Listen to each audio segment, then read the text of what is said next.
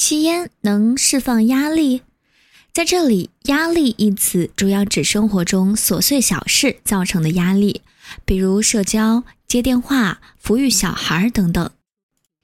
以接电话为例，对于大多数人来说，接电话是一件有压力的事情；对于商界人士尤为如此。绝大多数电话并不是满意的客户打来的，更不是老板专门打来夸奖你。电话铃声通常意味着某些事情并不顺利，不是什么东西出了问题，就是什么人提出了更多的要求。每逢这种情况，吸烟者都会先点起一支烟，再拿起话筒。他自己并不清楚这样做的原因，但是压力程度似乎的确减轻了。实际上，究竟发生了什么？吸烟者之前已经承受了一定的压力，那就是尼古丁戒断症状，虽然他自己并没有意识到。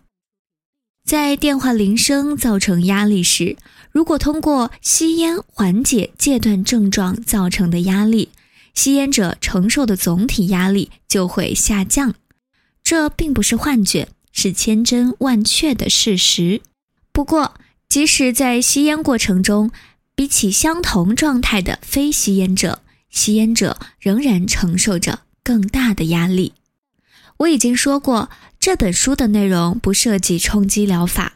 以下的例子并不是故意对你造成惊吓，只是为了强调吸烟。会摧毁你的意志。如果所有吸烟者都能抱着开放的心态读完这本书，所有烟草公司都会倒闭，无数人的生活会变得快乐得多。卡罗尔·安妮说：“假设你的烟瘾已经非常严重，医生告诉你，如果不戒烟的话，他不得不手术切除你的双腿。假设他说的是实话，想象一下。”没有了双腿，你的生活会变成什么样子？再假设有这样一个人，尽管接到了如此的警告，仍然继续吸烟，一直到双腿被切除为止。我还是个烟鬼时，就曾经听过许多类似的说法，每次都不屑一顾。我倒是很希望能有个医生对我这样说，那样我就能成功戒烟了。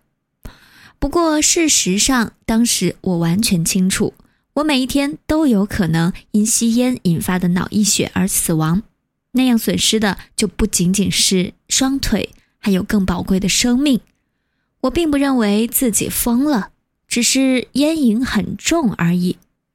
方才的假设并不是空穴来风。事实上，尼古丁对你身体的损害几乎比失去双腿更加严重。随着烟瘾逐渐加深，你的意志和勇气也在悄悄流失。